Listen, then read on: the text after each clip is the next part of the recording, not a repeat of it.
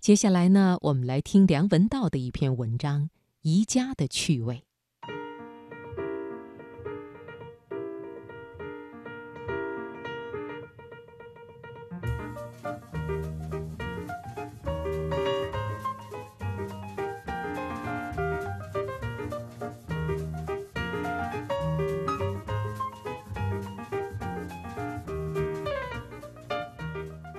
书迷不管到哪里，只要看到有书，就会忍不住拿来翻一翻。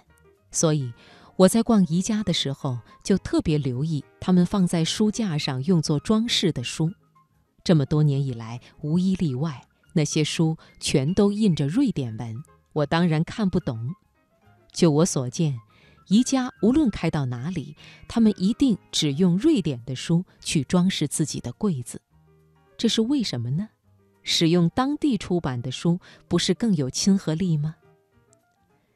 根据英国作家艾伦·刘易斯在《了不起的宜家》里的说法，宜家是全世界最成功的品牌之一，但它是一家私人公司，没有人能够准确计算它到底有多庞大，而且它的结构与运作方式也非常神秘，一般员工都说不清楚。至于它的创办人英格瓦·坎普拉。更是过着隐士般的生活。有人说，他的个人资产高达四百八十亿美金，可以和比尔·盖茨比肩。说到坎普拉，有关他的古怪传闻真是太多了。例如，他会把泡过的茶包循环再用；要搅咖啡的时候，就用自己口袋里装的塑料小勺；旅行出差时，要是只有高级酒店才有空房，他就睡在车里。迫不得已要住店，而且还喝了房间小冰箱里的饮料，他一定会去超市买回来补上。节省与简朴不只是坎普拉个人的风格，也是整个宜家的基调。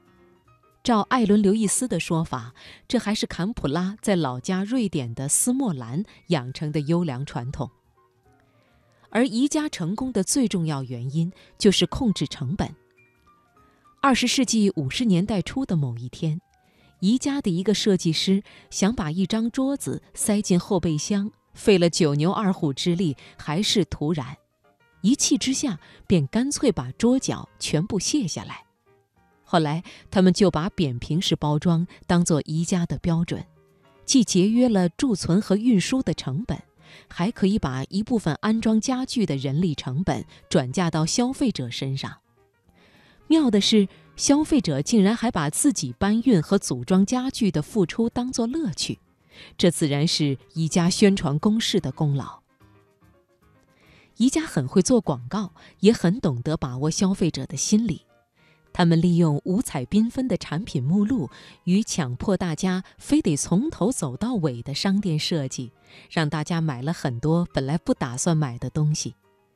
可是宜家不喜欢向任何国家的固有传统让步，不管到什么地方，他都只卖简洁现代的北欧家具，店里只提供瑞典小食。连麦当劳在香港都顺应市场推出了照烧牛肉汉堡，而宜家的书依然是一堆你无法阅读的瑞典文。